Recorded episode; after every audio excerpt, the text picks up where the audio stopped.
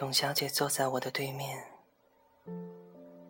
不时捋着挡在眼前的长发，显得有些拘谨。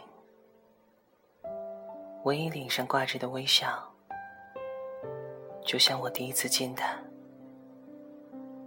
嘴角向下像是一个谜，自然而美丽。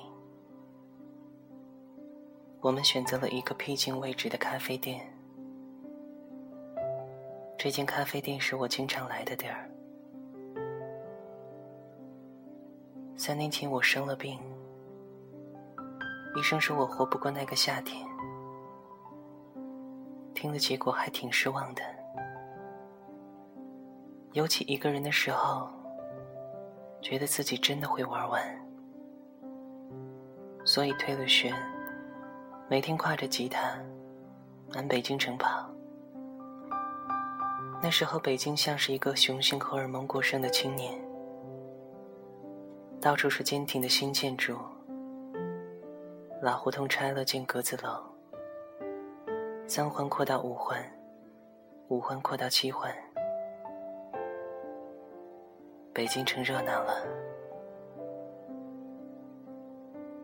那时候，董小姐大学考到了北京，成功加入了北漂大军。用青春和新鲜的血液，唤起了北京的热度。听他介绍兰州很大，因为有个兰大。直到来到北京，才觉得自己的想法有多好笑。打烊的招牌已经挂在了门前，闪烁的彩灯下，一切都那么温馨。我点了两杯拿铁，黄昏的灯光下，董小姐轻轻的端起咖啡，啜了一口。我们不时看向橱窗外，街道的车辆，赶场似的一头扎进黑夜。下班的恋人都逛完了街，忙碌而喧嚣。佟丽娅代言的美白广告招牌立在广场中央，笑得依然美好，一切都是那样符合时宜。鼓楼的钟声脆生生的响起，夜色如安河桥下的水。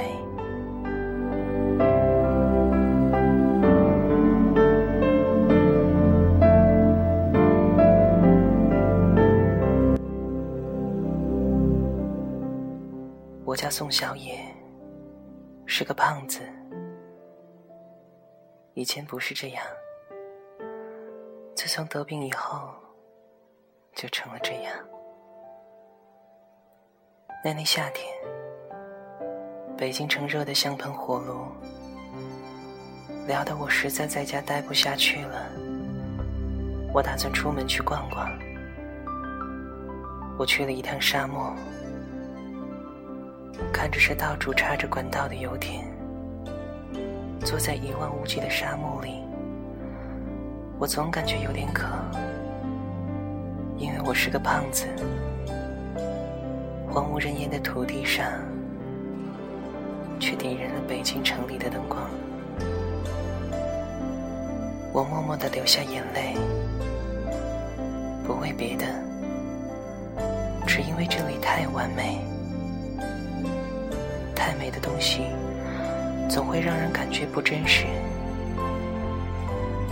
所以我走了，从没再去过。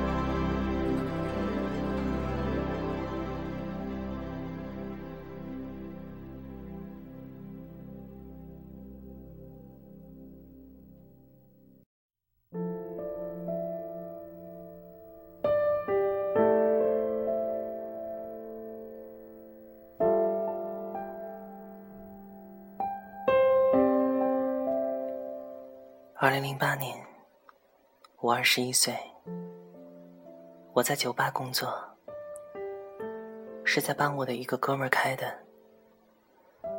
深夜冷清的时候，偶尔唱唱歌。大家都喜欢牛的歌，做牛的事儿。有次我在舞台上唱，啤酒淋在脑袋上，和一个听众飙起酒来，差点没喝死过去。这是我做过自认为最牛的一件事儿了。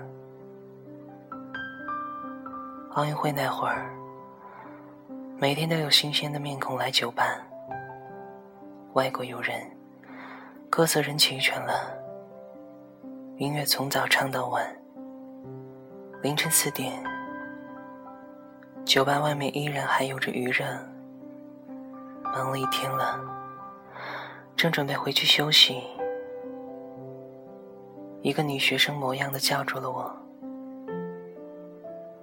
宋小野，唱首歌再走吧。”我看了看他，他说他是从兰州来的，放暑假来看奥运会。我说玩的开心吧，他笑了笑。奥运会人这么多，想必也玩不尽兴啊。我听过你的歌，在我们兰州买的光盘，一下子就喜欢上你的声音。你的声音很有磁性和沧桑感，能不能再唱一次那首《暗河桥》？他怕我不答应，赶紧说给我演出费。我说算了，酒吧已经打烊了。我是个胖子，很少有女孩子这样热情的。显然我是有点不知所措了，所以我选择了拒绝。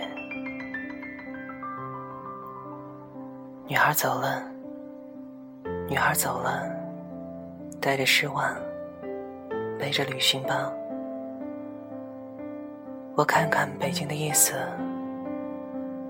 一语不发。我点了根烟，不打算回去睡觉，回去也睡不着。打车去了地安门，地安门一样热闹非凡，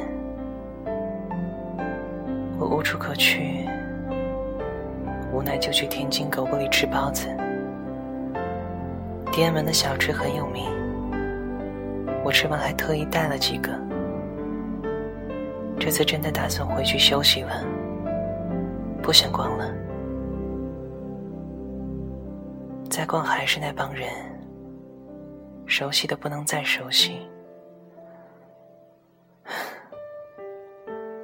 想想挺没劲的。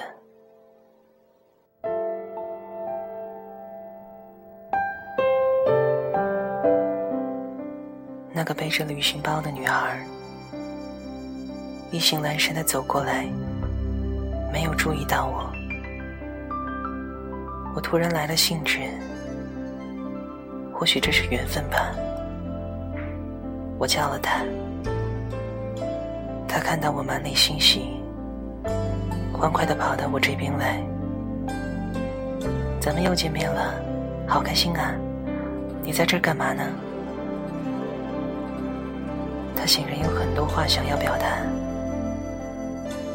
无聊，来吃包子。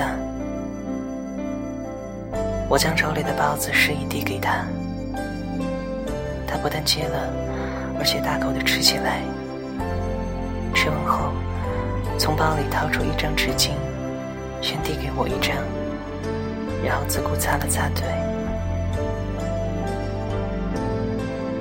我叫董小杰。不拘小节的小节，真的很高兴再次碰到你。我知道你叫什么，你不用自我介绍了。